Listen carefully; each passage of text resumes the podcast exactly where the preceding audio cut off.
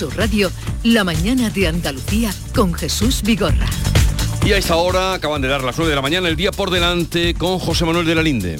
Pendientes de conocer a esta hora la evolución del niño de 22 meses de Manzanilla de Huelva hallado en un coche junto a su abuelo fallecido. El pequeño ingresado en la UCI del Virgen del Rocío en Sevilla está grave aunque estable. Su cerebro está afectado por falta de oxígeno según ha sabido Canal Sur Radio. Los análisis de toxicidad practicados al pequeño han dado negativo. A partir de las 10 se conocerán los resultados de la autopsia practicada al cuerpo del abuelo. La lluvia sigue siendo hoy noticia en Andalucía. Las provincias de Cádiz y Málaga, eh, las más afectadas en aviso naranja, el resto de Andalucía en aviso amarillo. La EME pronostica hasta 80 litros por hora en algunas zonas, hasta 80 litros de agua caída. La estación de esquí de Sierra Nevada espera una mejora de las condiciones después de que este jueves tuviera que permanecer cerrada por las fuertes rachas de viento. Hoy acaba el plazo para la presentación de enmiendas a la reforma del Código Penal. Esquerra Republicana va a presentar su enmienda para rebajar las penas de delito de malversación.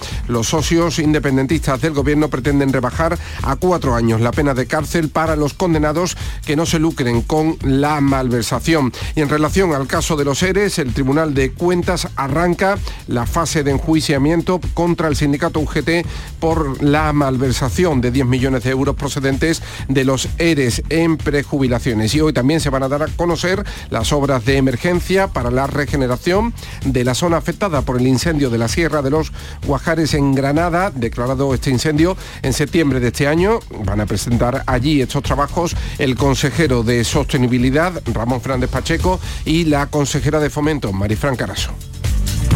Gracias, José Manuel de la Linde. 9, 2 minutos de la mañana. Buenos días. En el sorteo de mi día de la 11 de ayer, la fecha ganadora ha sido 18 de julio de 1989. y el número de la suerte el 11. Recuerda que hoy, como cada viernes, tienes un bote millonario en el sorteo del Eurojackpot de la 11. Disfruta del día. Y ya sabes, a todos los que jugáis a la 11, bien jugado. Seguimos en conversación sobre actualidad con Amalia Bulnes, que estaba en el uso de la palabra. Ahora, de nuevo, continuamos Pepe Landi y Javier Rubio. Y estábamos en esta rebaja que se quiere hacer del delito de malversación. Introducir el matiz de que si no, malversación es un dinero que está destinado para una cosa, eh, llevarlo a otra. a otra, para la que no estaba previsto. Hombre, eh, pero sin una modificación presupuestaria. Exacto, en fin, sí, sí. sin- De- por- que hay mecanismos. a las bravas. mecanismos- exactamente, a las bravas. Cambiarlo y tal. Y eso estaba muy, bueno, con su pena. Está y- tasado, está, es importante porque, Y- claro, y- era- mm, delimita los carriles por los que se puede mover el que maneja dinero público. Y ahora el matiz que quieren introducir es que si no me lo llevé a mi casa, Eso es. eh, entonces me sonera de que la pena sea tan grave. Claro. Sí, Y pero en cualquier caso, yo por terminar un- mm, Sí. mínimamente ¿no? la reflexión de antes, eh, es verdad que todo parece que, que la enmienda lo que busca es poner eh, el ánimo de lucro como centro del delito, ¿eh? si, ha, si ha habido lucro personal eh, o no, pero la cuadratura del círculo, y es a lo que me refería antes, que es para maquillar esta operación, sin duda ad hoc, hecha para, lo- para eh, los independentistas, eh, para los independentistas que están eh, ahora mismo pues pendientes o ya juzgados, es que ese cambio mejore la situación en los casos relacionados con el independentismo, pero no suponga rebajas de pena a otros condenados, ¿no? Parece todo esto, pues, no sé. mm, es como si hubiera pues eh, delitos de primera y de segunda división según si lo eh, si son independentistas o no eh, las personas que lo que los cometen no entonces yo creo que ahí es donde se las van a ver y se las van a desear para para encontrar una justificación legal y lógica y sobre todo eh, que entienda a la ciudadanía, porque esto pues, puede tener un coste eh, electoral eh, grandísimo para, para el gobierno. Va a costar Yo- mucho, ¿eh? va a costar mucho que lo entienda la, ciudadanía, porque en, el caso de, la rebaja de las penas por sedición, eh, sí parecía que bueno er- es un delito, una figura ciertamente anacrónica, eh, que estaba redactada hace siglo y pico, que parece mm, eh, pensada para casos de, revuelta, incluso recuerdo a un, magistrado que nos dijo una vez aquí en el, programa que, que, se fijaba que tenían que participar más de 40 personas para que se considerara eh, unas cosas, algo un poco, mm, en fin, caricaturescas, en los tiempos en los que estamos. Y, parecía dirigido exactamente al caso de, Catalán de, aquel 17 de, de octubre. Pero en el caso de la malversación me parece mucho más indignante por cuanto es un, ejemplo de, una intoxicación política que estamos sufriendo todos los españoles por parte de Cataluña.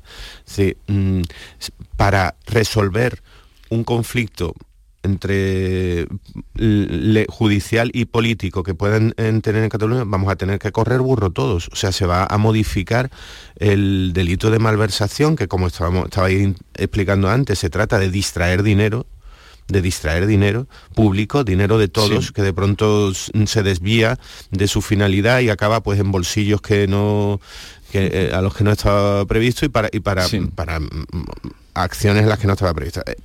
Eh, vamos a pagar todos, es decir, para resolver o contribuir a resolver la crisis concreta catalana actual, vamos a tener todos que abrir una puerta a la, a la corrupción o, facilitar eh, rebajar las penas a la, corrupción en el resto del Estado español, como, como tanto gusta decir. Bueno, es que yo no, no le veo no le veo ningún sentido. además, eh, viendo, eh, perdón, no, que, digo Pepe que eso es lo que viene sucediendo de continuo con el nacionalismo, con el independentismo vasco y catalán, que pagamos todos. Pagamos todos. Pero pagamos todo en el sentido más literal del término.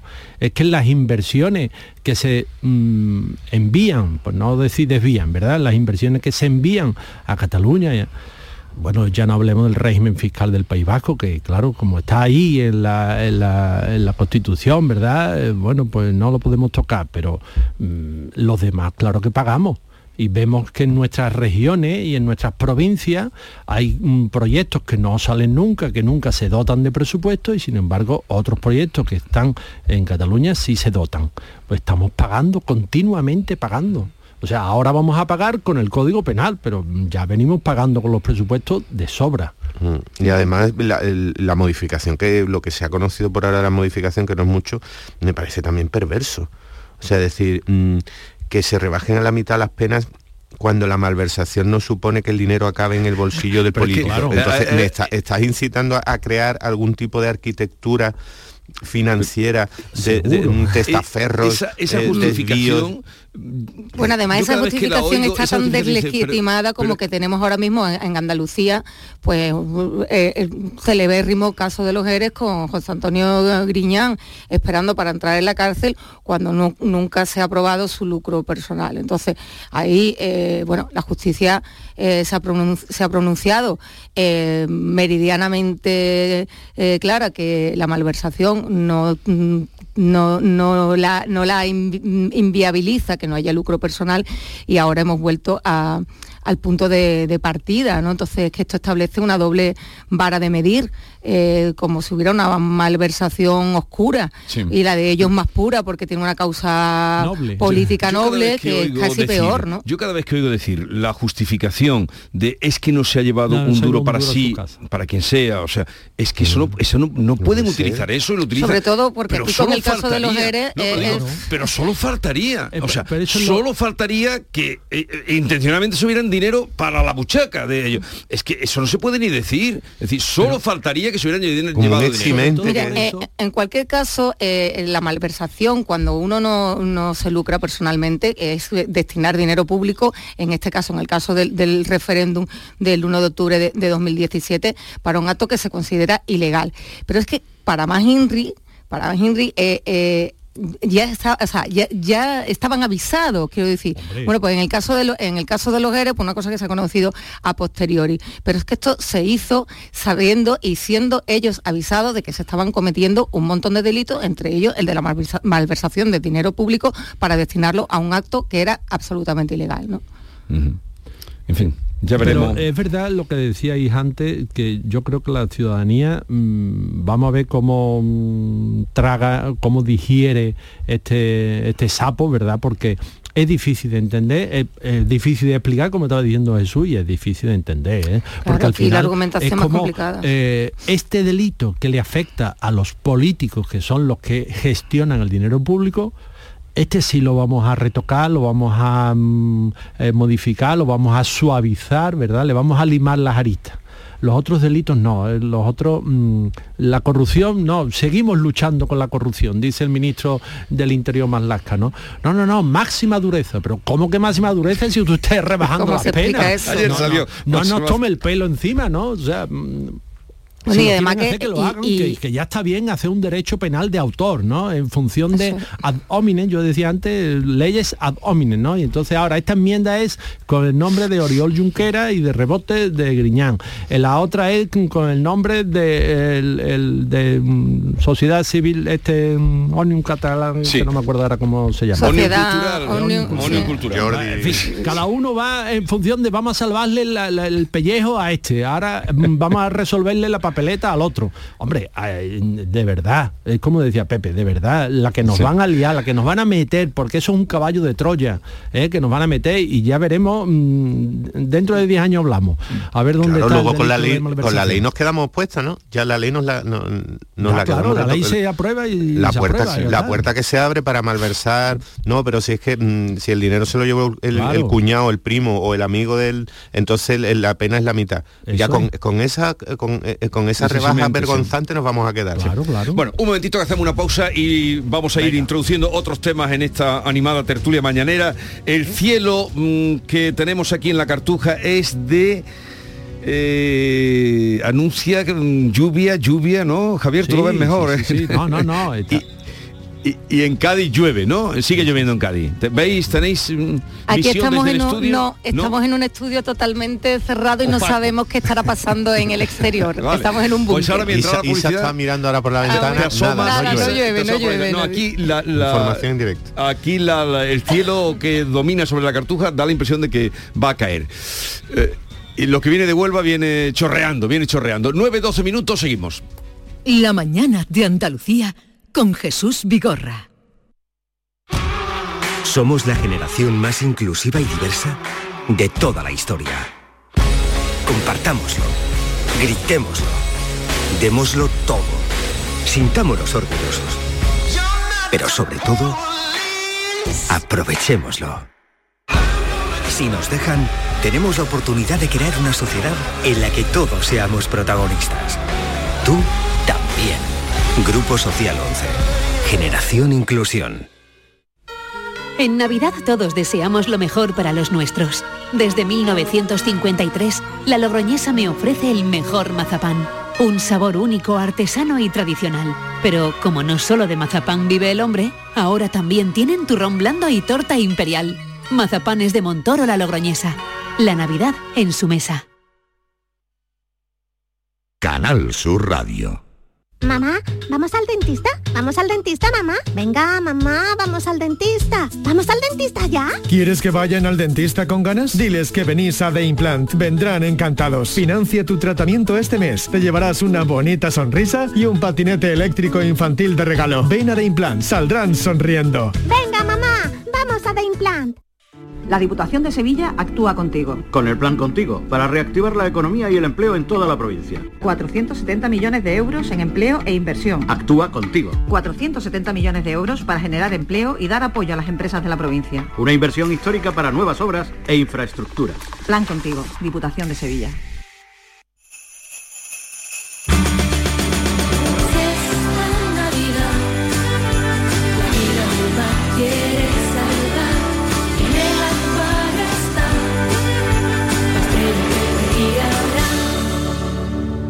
Un océano de Navidad.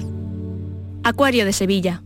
Los fondos europeos impulsan el patrimonio cultural en torno a la primera vuelta al mundo gracias a Exploraterra. Este proyecto preserva, valora y promociona el patrimonio cultural vinculado a las expediciones marítimas geográficas en Andalucía, Algarve, Alentejo y Galicia. Todo ello es posible gracias a 6,2 millones de euros cofinanciados al 75% por el Programa Operativo de Cooperación Transfronteriza España-Portugal, POCTEP. Andalucía, un puente hacia la cooperación. Fondo Europeo de Desarrollo Regional. Junta de Andalucía.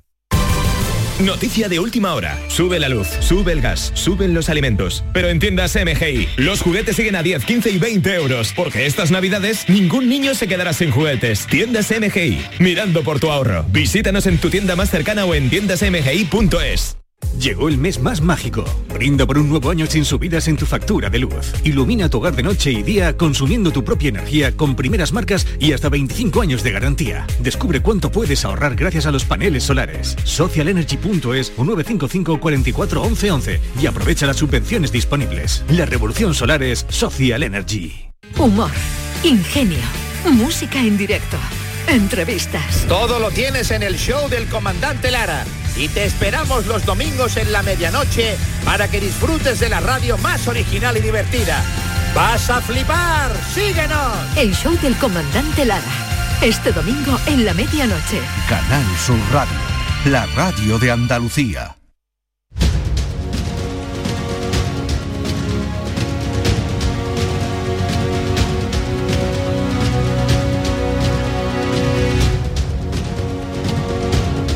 La mañana de Andalucía con Jesús Vigorra. Y con Amalia Bulnes, Pepe Landi, Javier Rubio y vamos a saludar a Carlos Moreno, que es vicepresidente de la Confederación Española de Comercio, porque en plena ola de compras de navideñas, los ministros del PSOE y Unidas Podemos están negociando medidas para contener la subida de alimentos y de hipotecas. Las incluirían en el nuevo plan para hacer frente a las consecuencias de la guerra y se habló con mucho entusiasmo esta semana, en días pasados, mm, volverá a retomarse, pero la idea es hacer esa limitación a ciertos productos, mm, quitar el IVA, en fin, no hay nada claro, pero sí se está hablando de que contener la cesta de la compra. Carlos Moreno, vicepresidente de la Confederación Española del Comercio, buenos días. Hola, muy buenos días. Mm, ¿Con ustedes desde el gobierno han tenido alguna, alguna relación eh, para, mm, no sé, intercambiar opiniones sobre esa posibilidad de contener la cesta de la compra? Pues nosotros tenemos eh, relación eh, con bastante asiduidad con el Ministerio de Industria, Comercio y, y Turismo. Todas estas medidas que surgieron, que se empezaron a hablar con la vicepresidenta eh, Yolanda Díaz, pues hace un par de meses, eh, nos pusimos en contacto con su ministerio para, eh, bueno, pues para hablar, porque creíamos que era imprescindible que hablaran con el comercio de proximidad sobre este tema, y nos dijeron que, que no, que iban a hablar con lo que era la, lo que denominamos la gran distribución y las cadenas de supermercados, cosa que nos llamó bastante la atención por el peso precisamente que tiene el comercio de proximidad en todos estos temas. Pero a pesar de eso, evidentemente nos coordinamos pues con, con los otros agentes en, el tema de comercio y estuvimos plenamente informados, pero en ningún caso se nos consultó directamente desde, desde el Ministerio sobre ello. Nosotros lo que trasladamos a estos agentes y que así lo trasladaron al Ministerio es que por supuesto que había que hablar con, con todos los eh, elementos o estamentos del comercio, eh, que no se podían tomar medidas unilaterales y que estos temas de de coartar o reducir desde la administración o topar determinados precios, pues que no, que no funcionaban, que había que tomar otras medidas como lo que se estaba comentando ahora, por ejemplo, del tema del IVA precisamente. Entonces, ¿ustedes no ven eh, factible o mm, eh, fácil de desarrollar esa cesta de la compra que, que incluyera eh, los productos de primera necesidad? ¿No ven por la vía de, hacer una limitación a determinados productos que se consideraran básicos? Es que la intervención en cuanto a lo que es limitación de, precios, en, ningún país eh, funcionan. Lo que sí creemos es que hay medidas que, que se pueden tomar, como es el tema de la reducción del IVA. Eh, porque el decir, no, es que, eh, es que las grandes empresas o las empresas están ganando mucho dinero. Yo aquí no vengo a defender a ninguna organización, a ningún eh, o a, a grandes superficies ni a los supermercados. Pero la mayor cadena de supermercados de España que todos tenemos en la cabeza, pues está ganando en torno al 2%. ¿vale? Yo, yo no vengo a defenderles, de muchísimo menos porque no es mi cometido. Pero es que decir, no, es que las grandes empresas ganan mucho dinero. Vamos a ver, si, el, si la electricidad se ha multiplicado por tres el coste, la, eh, la gasolina eh, un 50%, eh, los, el salario mínimo se ha incrementado en lo que se ha incrementado, la reforma laboral lo que ha hecho ha sido complicar la contratación, encarecerla. Eh, todo eso era absurdo pensar que no se iba a trasladar a los costes de los productos y por supuesto que se han trasladado. Eh, las limitaciones que tiene que haber, pues es precisamente para, para ir al origen, ver cómo se puede reducir los costes energéticos, eh, ver cómo se puede mm, mejorar el tema de la, de la contratación y no estoy diciendo que, que se abarate ni mucho menos, pero nosotros en el comercio de proximidad no tenemos la capacidad de lo que es una gran superficie, pues para estar contratando y descontratando gente. Nosotros tenemos, eh, o con los, con los contratos temporales, nosotros tenemos un tema de, temporalidad absoluta y, y, no estamos pudiendo contratar. Bueno, todos estos costes que se trasladan a los productos se están trasladando a los consumidores. Lo que hay que hacer es intentar abaratar eso, el tema de la energía, reducir temporalmente el tema del IVA, igual que se, ha, que se ha primado el tema de la gasolina y que se han dado los 20 céntimos, pues que se abarate temporalmente el, tema del IVA. Esas son medidas inmediatas que sí el usuario lo va a notar de forma inmediata. Y por supuesto que se regule o que se controle si hay eh, determinados estamentos que pudieran estar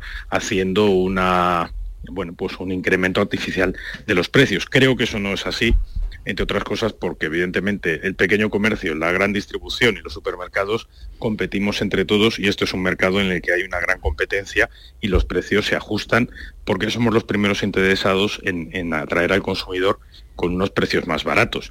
Pero aún así, que se controle, eso no hay ningún problema. Nadie se opone a que haya un tema de una vigilancia para que no haya un control o un incremento abusivo de los precios. Pero echar la pelota a decir, no es que son las empresas las que están ganando mucho dinero, me parece que es intentar engañar a, la población y desde luego intentar escurrir el bulto de un problema que surge principalmente eh, bueno, pues por una gestión eh, que podía ser desde luego mucho mejor de la que se está haciendo. ¿Y usted cree que prosperará? Eh, porque se hablaba incluso de hacer esta, tomar estas medidas antes de, final de año, medidas que, bueno, irían por, por eso, por limitar el precio de según qué producto, no por quitar el IVA. a ver si se toman esas medidas, ya digo que no van a servir absolutamente para nada, porque si a alguien le dicen, oiga, usted no puede vender la leche más caro que este precio, lo que va a hacer es dejar de vender ese producto, con lo cual se va a encarecer el producto porque va a haber escasez. escasez. Es que lo que no se puede hacer es obligar a nadie a vender a pérdidas un, producto, ni a los productores ni a la distribución. Eso, desde luego, serían medidas que, en, ningún caso iban a tener un efecto beneficioso, sino todo lo contrario. Bueno, pues ya veremos qué pasa, si se abre la negociación, como dice usted que han tenido algún, algún acercamiento antes de tomar esa medida, ya veremos qué ocurre. Carlos Moreno, vicepresidente de la Confederación Española del Comercio, gracias por estar con nosotros, un saludo y buenos días. Un placer, buenos días. No sé si queréis opinar sobre esta, pero esta semana se ha sí, ideado, pero tú crees que no, que no prosperará. Eso no va a prosperar en ningún caso. Mm, tropieza con dificultades mm, técnicas y dificultades legales y dificultades de fondo, de la libre competencia, de los organismos europeos que son muy vigilantes con eso. Yo creo que esos son todos inventos, de verdad. Eh, los consumidores, y todos somos consumidores, no somos conscientes del poder el altísimo poder que tenemos en nuestras manos, que es el poder de decisión de compra. O sea, mm, hay veces que en las redes sociales, ¿verdad? Que bueno, uno comete el error de consultarlas de vez en cuando.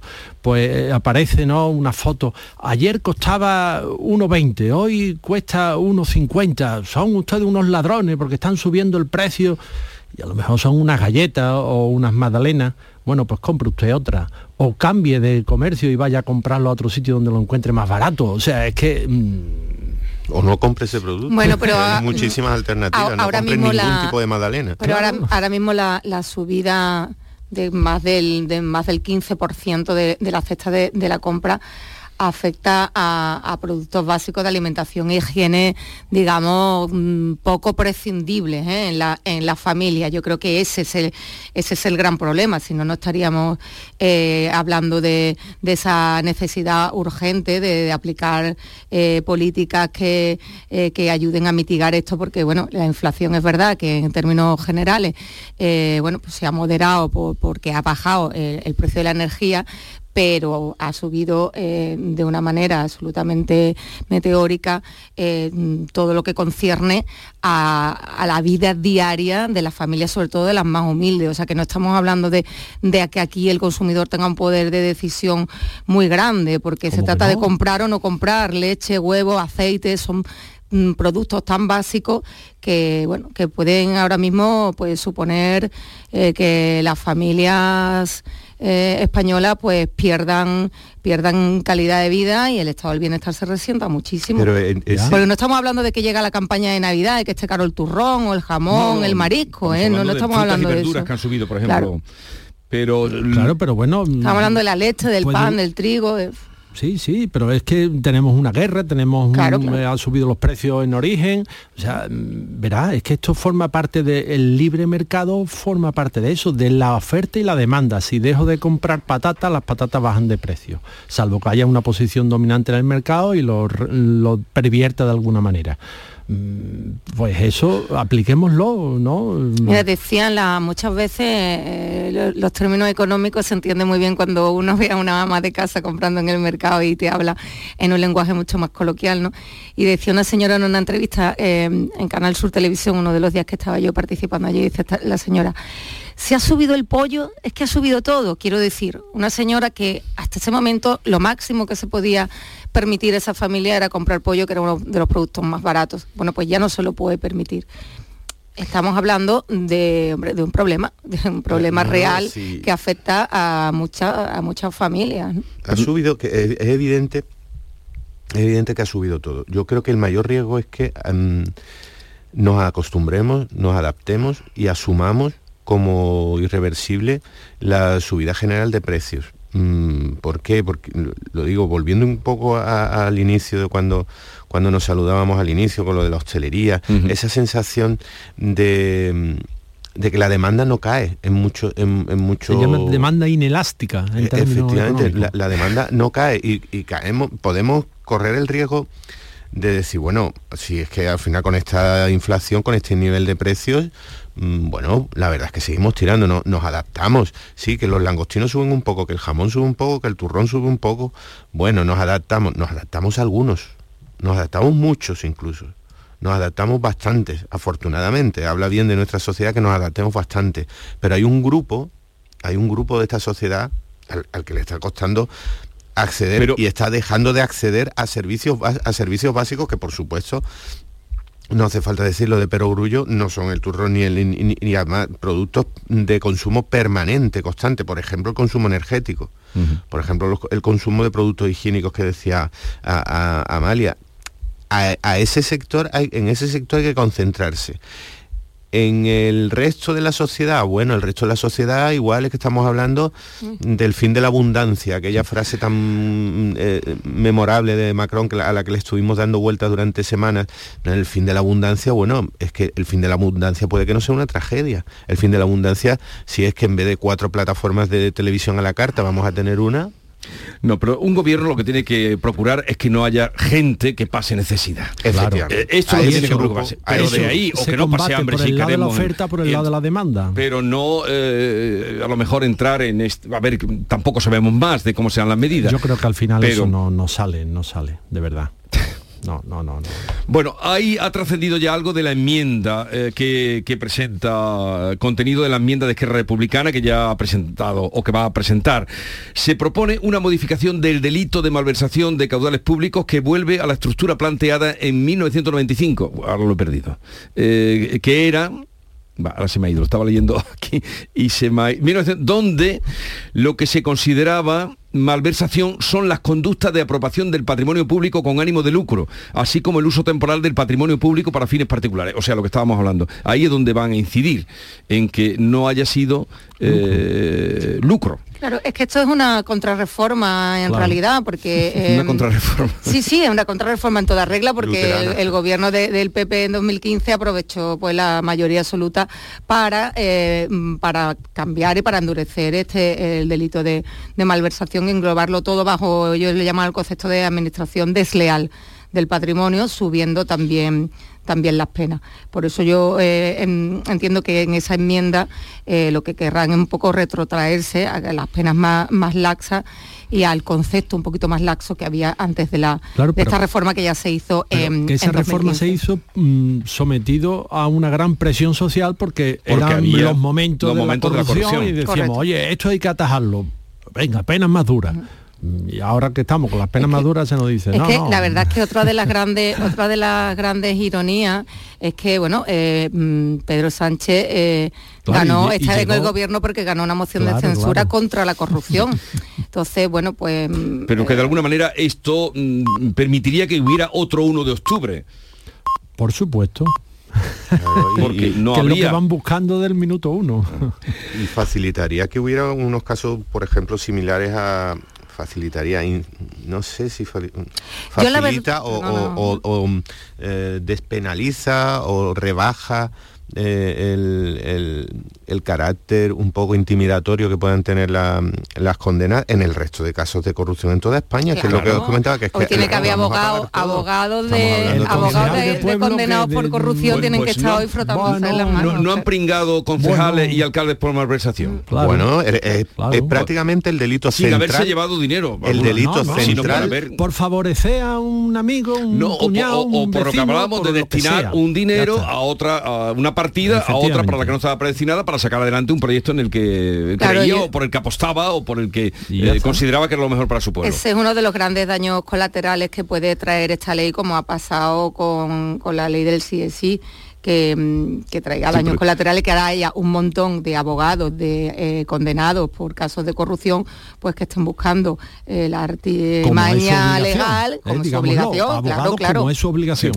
para, para rebajar las penas de un montón de condenados por delitos de corrupción. Es que en este claro, país, las cosas hay que hacerlas con mucha prudencia. Y yo veo que en este, en los últimos tiempos en España se gobierna muy alegremente, sin tanta prudencia. Y en estas cuestiones que son muy peliagudas, muy técnicas, muy complicadas, hay que andarse con pies de plomo. Y el gobierno, mm, como tiene que salir y tiene que mm, los presupuestos y tiene, va corriendo, corriendo y va atropellando, atropellando la razón en muchos casos. Bueno, eh, se acabó. Quería preguntaros en qué momento se jodió el Perú, Zabalita.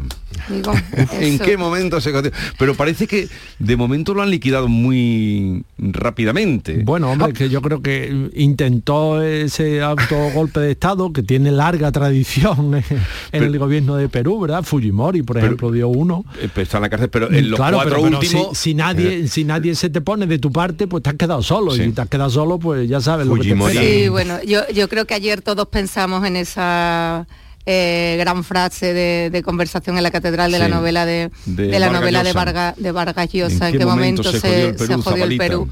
Pero porque creo que es la gran metáfora de los males endémicos de, de América Latina, lo decía bien Javier, esto eh, no ha prosperado entre otras cosas porque la gente todavía tiene en la cabeza el autogolpe que dio Fujimori, bueno, fue en el año 92, pero bueno, desde el que no se ha terminado de, de recuperar todavía todavía Perú, ¿no? pero y los- y los presidentes pero- anteriores, Y entre otras cosas todo- también, y por ser pragmáticos también, tampoco ha prosperado porque, bueno, pues mientras a Fujimori le amparaban eh, los bancos, los empresarios y, y los militares, pues eh, Pedro Castillo estaba absolutamente, absolutamente solo. Mm. Hay un dato que Pedro Castillo ingresa a la misma cárcel en la que está Sí, Fujimori. sí, o sí. sea, Yo lo que, eh, antes eh, cu- cuando hablábamos lo que estoy esperando es qué penas se le ponen en Alemania. Lo que pasa es eso también tarda- a los a los majaretas eso. a, ¿no? a los- a- a los que han, a- intentaban el golpe de Que la Estado. verdad que el Al golpe de príncipe Estado, Enrique- un tío de 70 años, un conde, un aristócrata, venga, hombre, Sí, hecho pero- la escopeta nacional, sí, pero verás tú, a ver hablando en alemán. Eh, de Sí, Berlanga, de Pero hay que Berlanga. ver, a ver qué pena le ponen Ya, eso. claro, ya claro. lo verás. Ahí, ahí lo vamos a ver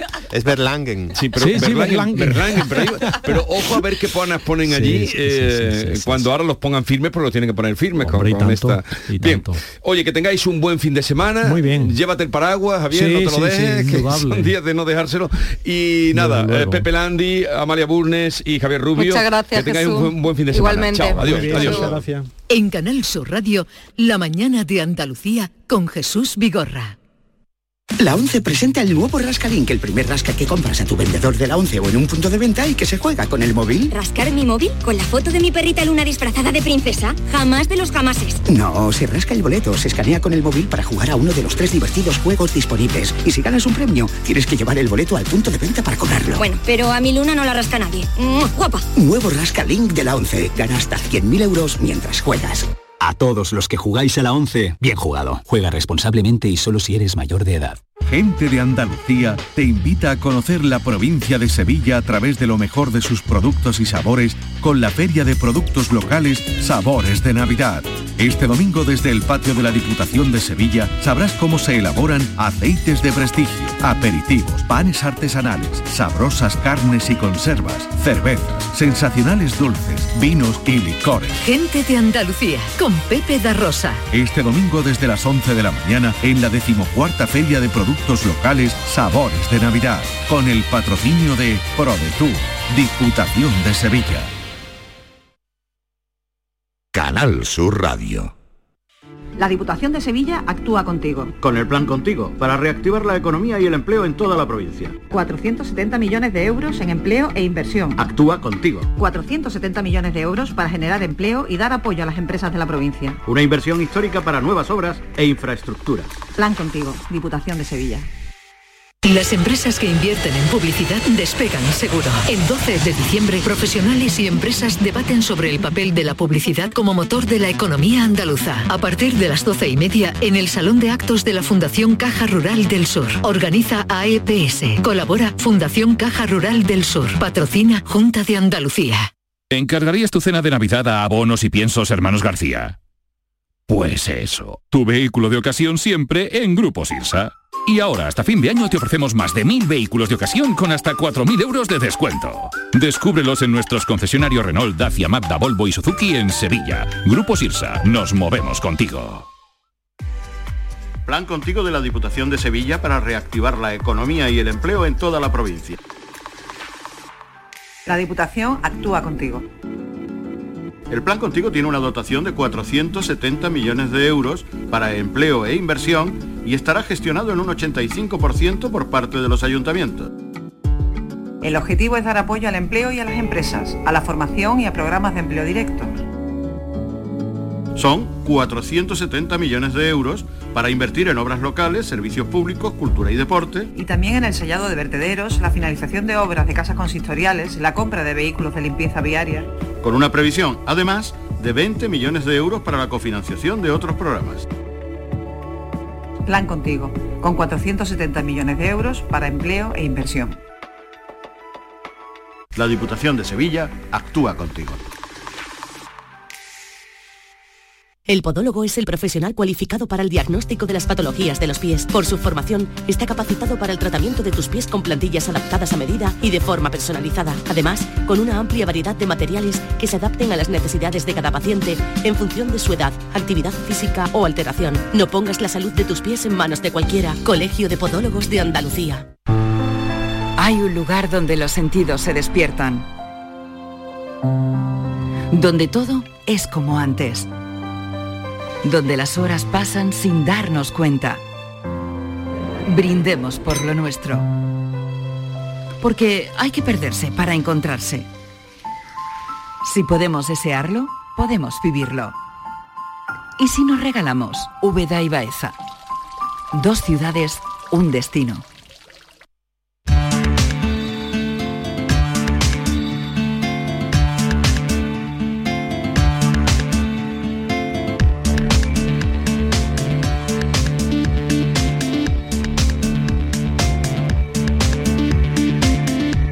En Canal Sur Radio, La mañana de Andalucía con Jesús Vigorra.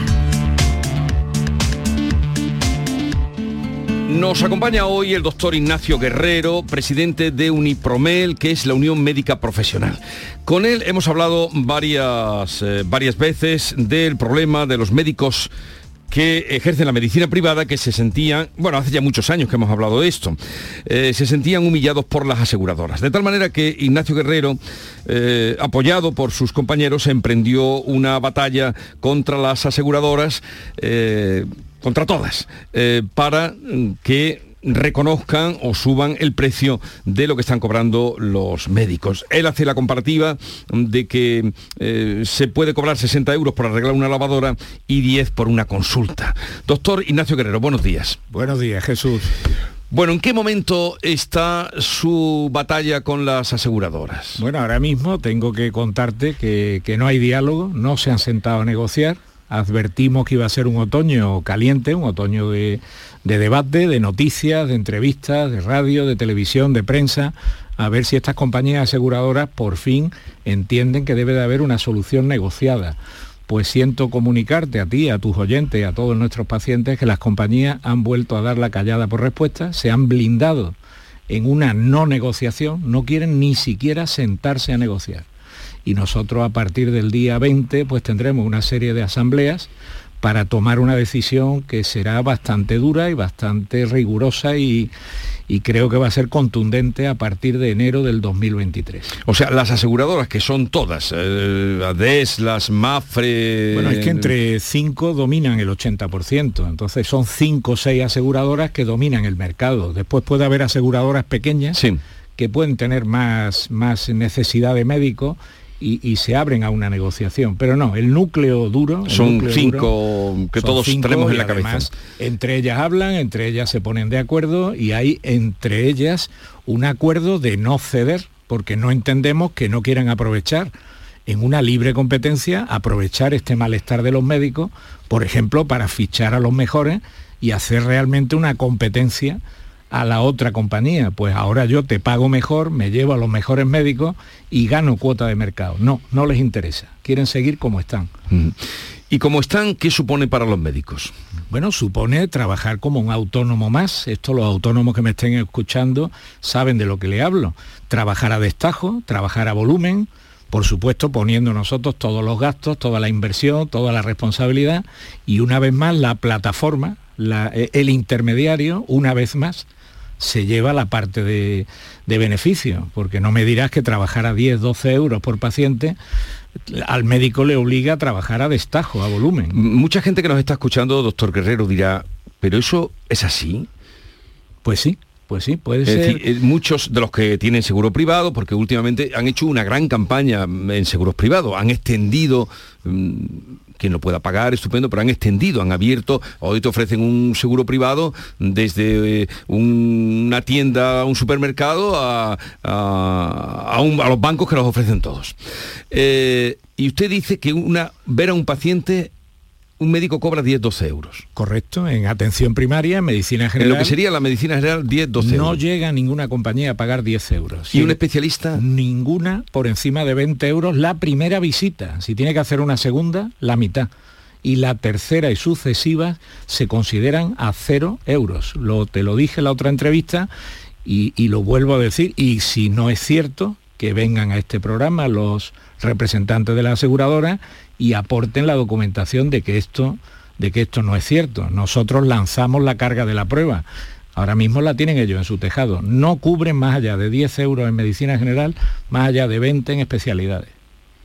20 euros en especialidades, una, una primera visita. Una primera visita. Y bueno, y los baremos quirúrgicos son... A ver, alguno para que la gente, de lo que la gente... Por ejemplo, un baremo quirúrgico, algo muy conocido, una catarata, no llega a 200, 250 euros netos por una intervención que, bueno, que, tiene una responsabilidad y que son dos horas de quirófano entre que entras, operas al paciente y le das de alta, más el seguimiento.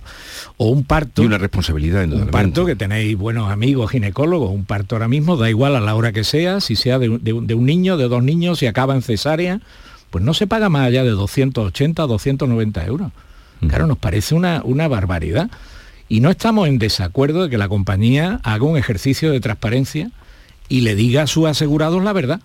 pero lo que no vamos a aceptar los médicos es que sus baremos, que los baremos en cierto modo le obliga a la compañía con su asegurado, se mantengan ocultos y nos trasladen esos baremos, que serían cobertura, nos los trasladen a nosotros en forma de precio, de honorario. Bueno, y puesto que las compañías no quieren hablar con usted, que además es un nombre, es un nombre de diálogo y de consenso y afable, ¿qué van a hacer? Bueno, no quieren hablar con Unipromel como gran patronal que nos estamos constituyendo en Andalucía con más de 1.500 médicos. Pero es que no quieren hablar con el Consejo Andaluz de Colegio de Médicos, no quieren hablar con el presidente del Colegio de Médicos de Sevilla, el doctor Carmona, que está diciendo lo mismo que nosotros. Mesa de diálogo, mesa de debate y a lo largo del 2023 pues comunicar a, a todos nuestros pacientes y, al asegurado en general que no va a haber más remedio que cambiar el modelo. ¿Y, qué otra opción habría? La otra opción es abandonar los médicos, abandonar el actual modelo porque está poniendo en riesgo la calidad y está poniendo en riesgo la seguridad. Ten en cuenta que trabajar a destajo en medicina, trabajar a volumen, es muy peligroso, o sea, se asumen riesgos. Tienes que trabajar siete pacientes por hora y nosotros lo que pedimos es trabajar a tres pacientes por hora pero por paciente me tendrán que pagar el doble. Y, usted que sabe y lo ha dicho que son muy fuertes las aseguradoras, son muy grandes, son muy potentes, no quieren eh, hablar con ustedes, podrían tomar represalias. Bueno, de hecho, con ustedes. Ya están amenazando, se llama a un grupo, se llama a otro, ellos no quieren la negociación colectiva, que hoy te traía la noticia que por fin el Parlamento Europeo ha publicado en el Boletín Oficial de la Unión Europea las directrices sobre trabajadores autónomos y nos permiten a los trabajadores autónomos unipersonales, por ejemplo, todos los médicos o los fisioterapeutas, la negociación colectiva en equilibrio. Es decir, usted tiene 100.000 asegurados en Sevilla y representa a 100.000 clientes, pues nosotros somos el cuadro médico de esa compañía y negociamos también colectivamente y negociamos de poder a poder. Al contrario, ellos se niegan a una negociación colectiva y van negociando uno a uno. En los sectores estratégicos le suben 2-3 euros para mantenerlos contentos y al médico que se pone un poquito gallito directamente lo expulsan del cuadro y lo represalian y lo, y lo, y lo eliminan. Esto no nos parece tolerable en una sociedad donde los abusos, en todos los sentidos, yo creo que el abuso a nivel general no está permitido.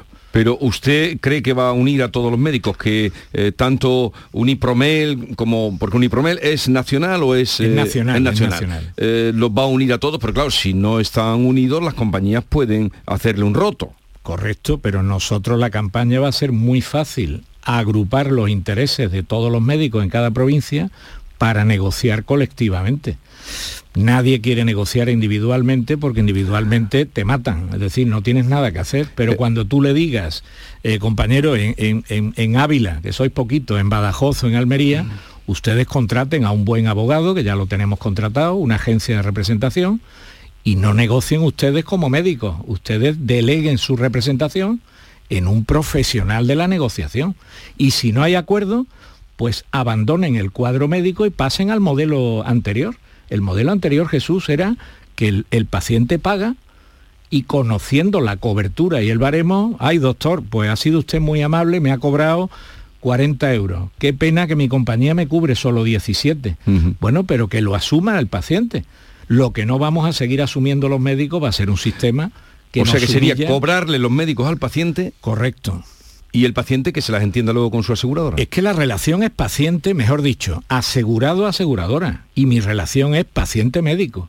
Lo que se rompe dentro de ese triángulo es la relación aseguradora médico. No vamos a consentir que una aseguradora me diga a mí y a los 1.500 compañeros que tenemos en Andalucía lo que yo tengo que cobrar por una catarata, por un parto por una consulta. Los oyentes que tienen su seguro y que le están escuchando a usted, doctor Guerrero, eh, se estarán preguntando, ¿pero me van a atender o no me van a atender? Mejor que antes, es decir, no hay ningún peligro en la atención a los pacientes desde el día 1 de enero. Al contrario, al paciente se le va a dar mucha mejor atención, se le va a explicar su baremo, es decir, por fin van a saber el saldo con el que pagan con esas tarjetitas maravillosas que te venden las compañías, tarjetitas que no tienen saldo.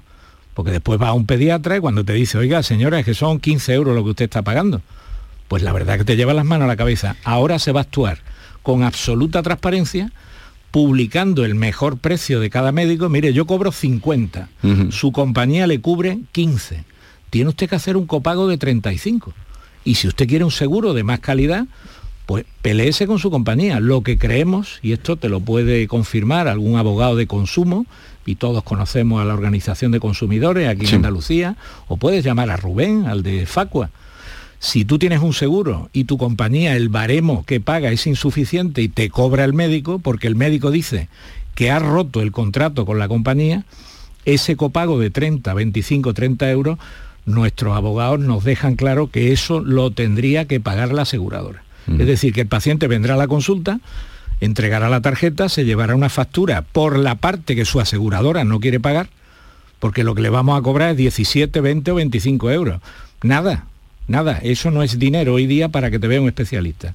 Pero quede usted tranquilo, porque usted esos 20, 25 euros se los puede reclamar a la aseguradora y le aseguro que le van a devolver un euro detrás de otro que no se lo lleve usted a un abogado experto en materias de consumo, o llévelo usted a OCU, a FACUA, o llévelo usted a su ayuntamiento, a la Oficina de Defensa del Consumidor, le aseguro que la legislación de consumo le protege. Eh, David Hidalgo, que está con nosotros. Días, ¿Tú querías hacerle preguntas?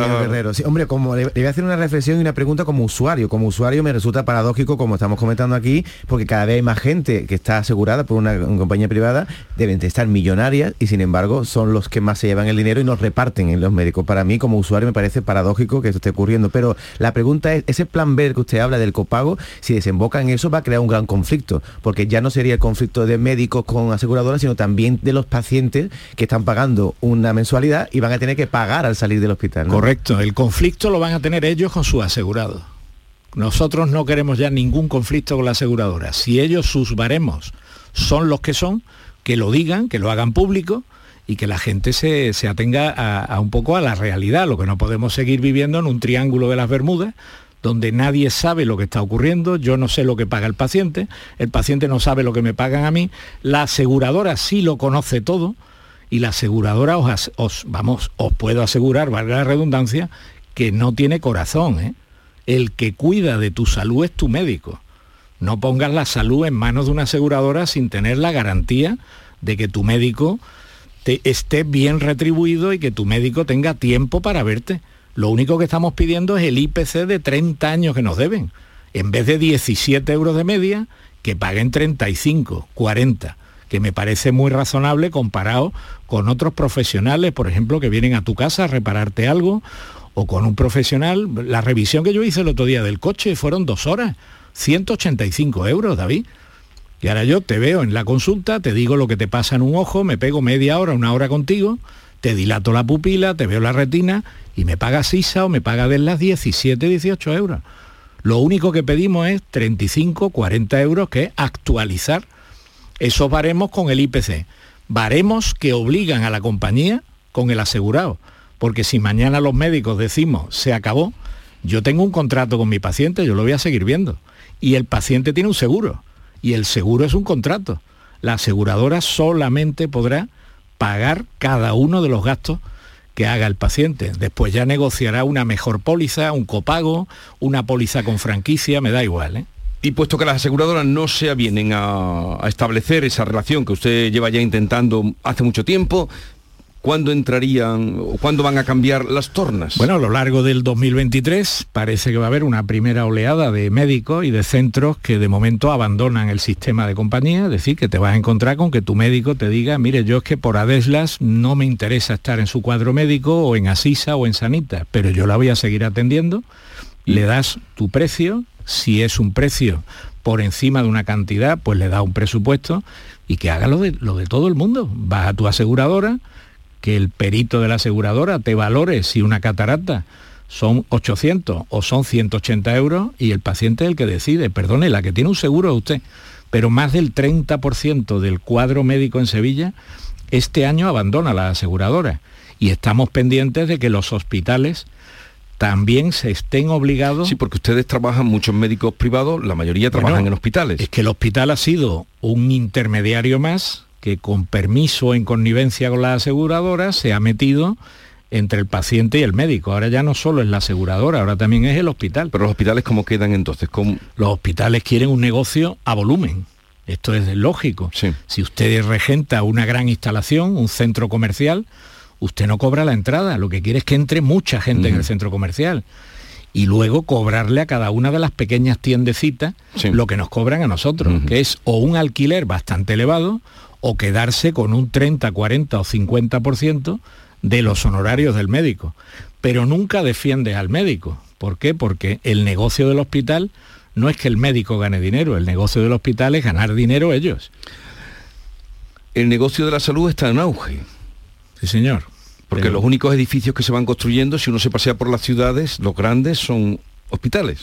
Esto sabes por qué es, porque el Sistema Nacional de Salud prácticamente ha quebrado, o sea, falta que llegue un experto de fuera y nos diga a los españoles, ustedes, ustedes han, han matado el Sistema Nacional de Salud.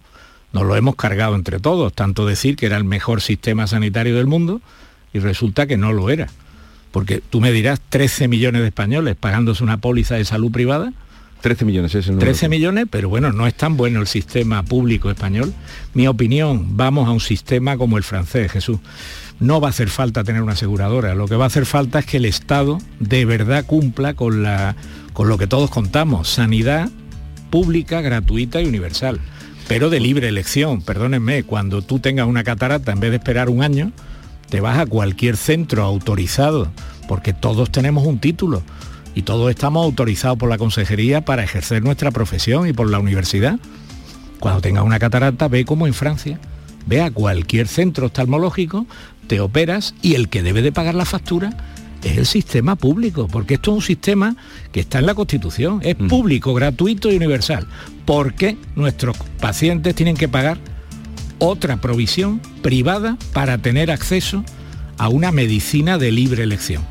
que si estos señores de las compañías hubieran mantenido un diálogo con nosotros y en vez de pagar una media de 15 hubieran pagado 30 o 35, aquí no hay conflicto, porque el médico, Jesús, el médico no es una persona tú lo sabes, no nos metemos en conflictos. Si somos, tenemos un aguante. pues ya veremos qué pasa con, el nuevo año, ya me irá contando y seguiremos informando. Te daré, te daré la exclusiva aquí en Canal Sur Ignacio Guerrero, presidente de Unipromel, Unión Médica Profesional, gracias por estar con nosotros y ánimo porque desde luego se ha convertido en el, desafiador de las eh, aseguradoras. Muy bien, muchas gracias. Adiós, Jesús. Buenos días. La mañana de Andalucía con Jesús Vigorra. La tarde de Canal Sur Radio con Mariló Maldonado tiene las mejores historias y las más emocionantes. Un programa para disfrutar de la tarde, cercano, pendiente de la actualidad, con un café con humor, te escucho en tu radio. La tarde de Canal Sur Radio con Mariló Maldonado. De lunes a viernes a las 3 de la tarde. Más Andalucía, más Canal Sur Radio.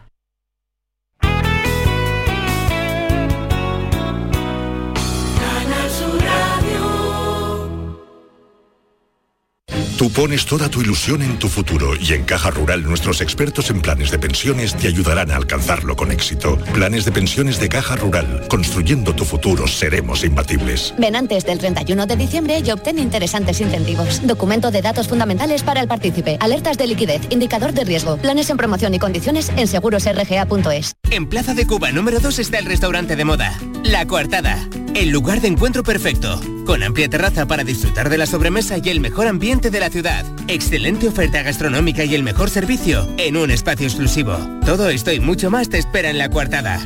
La Cuartada. Encuentra tu excusa para venir. Sí, sí. Tu mejor amiga. La que se lió con tu novio en el instituto. Se acaba de comprar el coche que tú querías. El que visteis en Driveris. Y tú buscando adornos para el árbol. Ay. Solo en diciembre, en Driveris, tienes 100 coches a precio de liquidación, con descuentos de hasta 8.000 euros, con la misma garantía y calidad de siempre. Date prisa, hay muchas buenas amigas sueltas. Driveris, vehículos de ocasión de verdad. Mi basura fuera del contenedor. Pues que la recojan. Que no limpio la caca y los orines del perro. Ya las quitarán. Que si tiro cosas al suelo, ya la recogerán. Lipasam no puede estar detrás de todos. Cuidar Sevilla está en tu mano. Cumple tu parte. Ayuntamiento de Sevilla.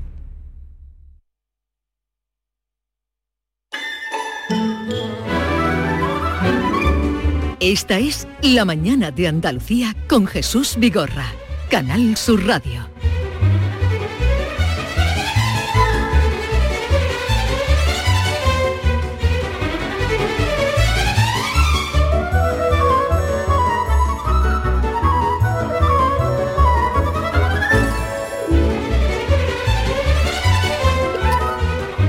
Vamos a poner los romances perversos de García Barbeito inmediatamente después de las 10 de la mañana, porque nos hemos, el tiempo nos ha pillado y hoy son muy eh, recurrentes al agua y el puente, el puente y el agua, el sol y el agua. Pues déjame que te diga en 30 segundos, Jesús, que hoy te traigo para acabar la semana ópera y flamenco, dos cosas que te gustan mucho. ¿eh? Luego hablaremos con el director de escena Emilio Sagi, que va a estar en el Maestranza, y va a visitarnos Farru, el hermano de Farruquito, que te trae un espectáculo de Navidad. Por supuesto, ahora a las 10, ¿quién viene? Joaquín Moekel. Es viernes, Joaquín Moekel. Pero la familia Farru se une siempre en Navidad para hacer sus zambombas. ¿Dónde lo va a hacer el espectáculo? En el Maestranza. ¿Qué día? Ay, espérate que te lo diga. Eh, eh, mira, el 10 de diciembre en el Villamarta de Jerez, el 18, perdón, en el Cartuja Center de Sevilla y el 20 de diciembre en Málaga. O sea, mañana en Jerez, Teatro Villamarta, la familia Farru. El 18 en el Cartuja Center de Sevilla y el 20 en Málaga. En Málaga. Pues ahora hablaremos con Farru que nos visita y luego con Emilio Sagi, director artístico de Las Bodas de Fígaro que vuelven al Teatro La Mestranza, una ópera ambientada en Sevilla, como ustedes saben. Eh, siempre que aparezca Fígaro, eh, pues ahí están. las bodas, eh, el barbero de Sevilla. Ya saben ustedes que es la ciudad que tiene más número de óperas ambientadas en su ciudad.